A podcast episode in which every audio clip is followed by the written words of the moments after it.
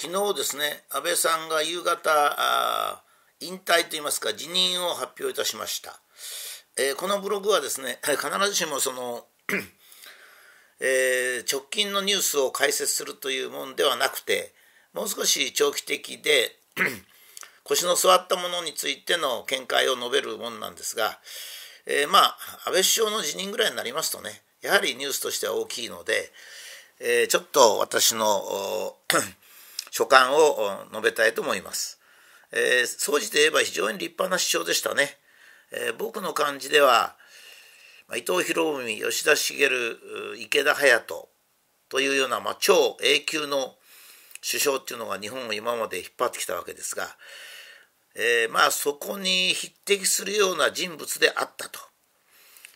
えー、例えば憲法改正、えー、それから黒田日銀総裁を起用した積極的な財政政策なんかはですね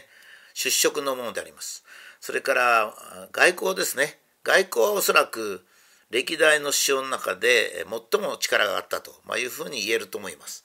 しかし、その他の政策はですね、どれもこれもやや中途半端に終わりました。もちろん細かいものは、え、かなり、実績を上げたところもあるんですけど、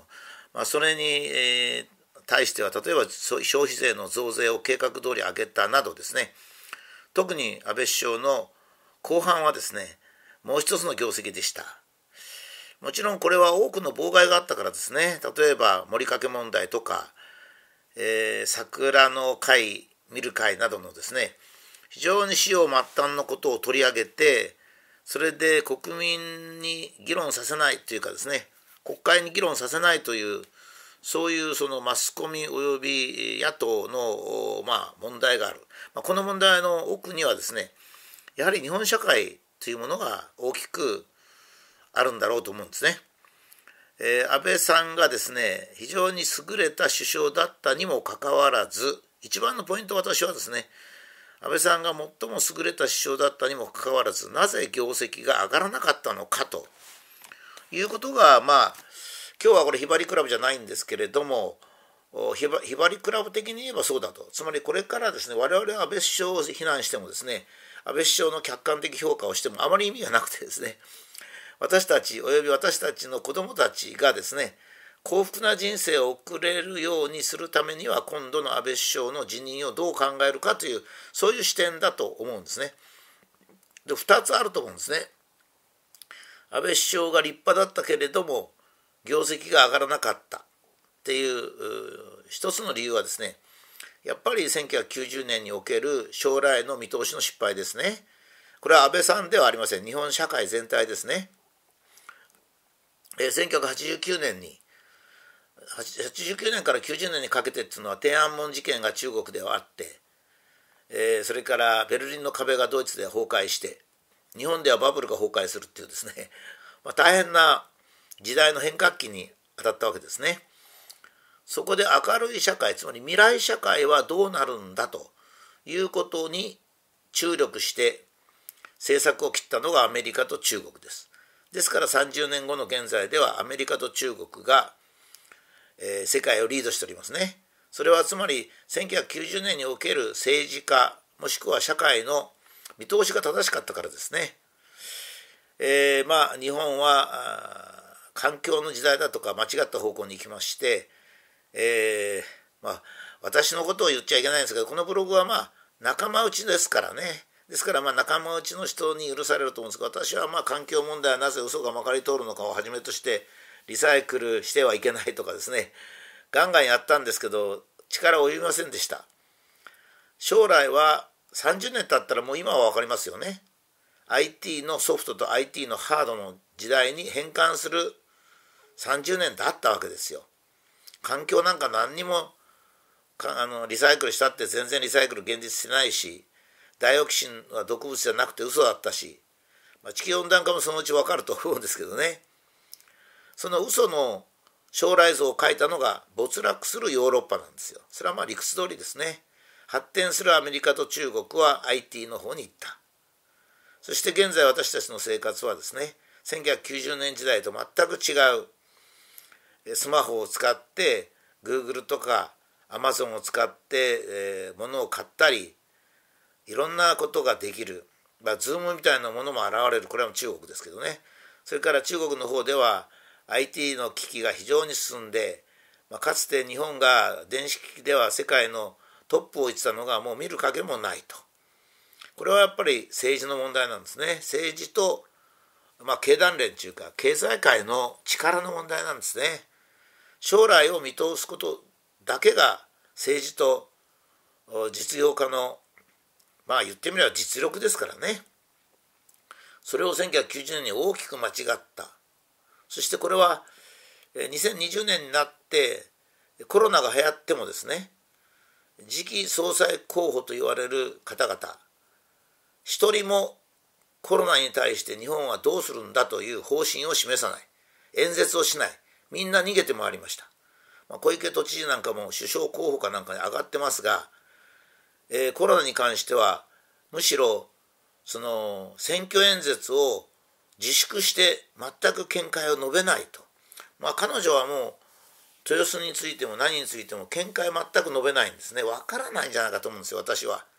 頭の中をよく見ると多分小池都知事の頭の中っていうのはそういうことがもうわからないんじゃないかと思うんですね。まあなんか都知都の役員を役人を使って頭に傘の代わりになんか陣笠みたいのをかぶせるとか、ま、そういうことはできてもですね政治は分かんないんじゃないかと思うんですよ彼女はですね。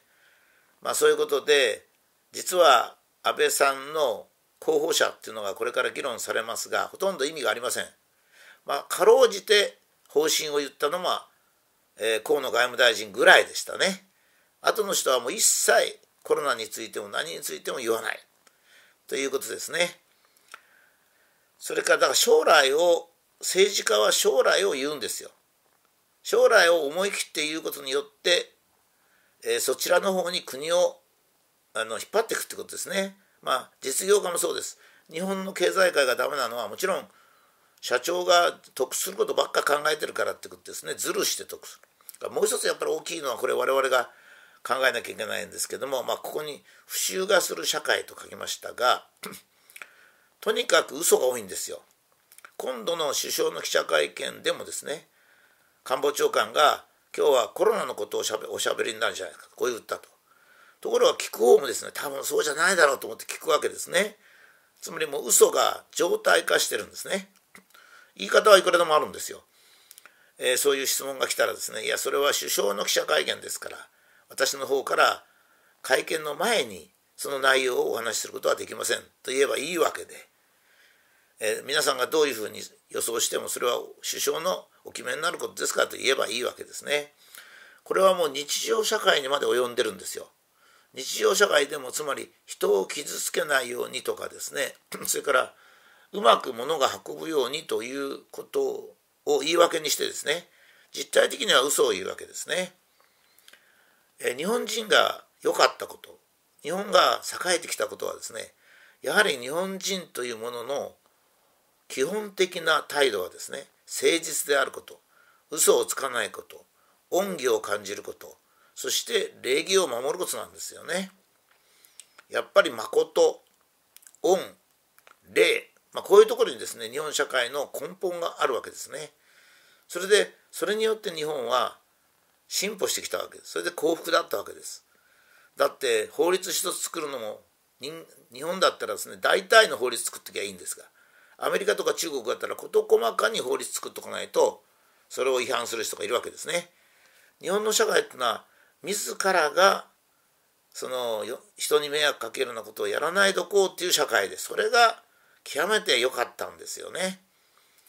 まあそういう社会に戻らないと不習がする社会では発展しないと思います。ところで多分ですね安倍首相の辞任に対してまあえー、5分の1ぐらいは安倍さんのいろいろ文句とか評価それから5分の4ぐらいが次の人のこの誰かっていうですねこれはですね多分僕は国民はあんまり興味ないと思うんですがマスコミが林立てるということになると思うんですね。ただですね私は次の首相に誰がなるかよりかですね次になる人の政策は何を望むかっていうことですね。これは国民の方もそれを言わなきゃいけないし本当はちゃんとしたマスコミならマスコミをそれ取り上げる政治評論家もそれを取り上げるこれから2020年から2050年にかけての30年間私たちは二度と1990年の鉄を踏んではいけないだから30年間を見通したしっかりした演説をする人その政策が国民に合う人その人が選出されなければいけないという流れがですね安倍首相の後任を決めるときにできれば日本はいいんですね。ま、それに対して私はここでは悲観的なことは言いたくありません。ぜひ政策をぶってもらって演説してもらってそれに対して国民が誰彼じゃなくてその人はどういう政策を持ってまあできれば今までもどうしてきたかということをですねしっかり議論するそれによって私たちの私たちの生活自身私たちの子どもの未来が決定されるというふうに私は思います。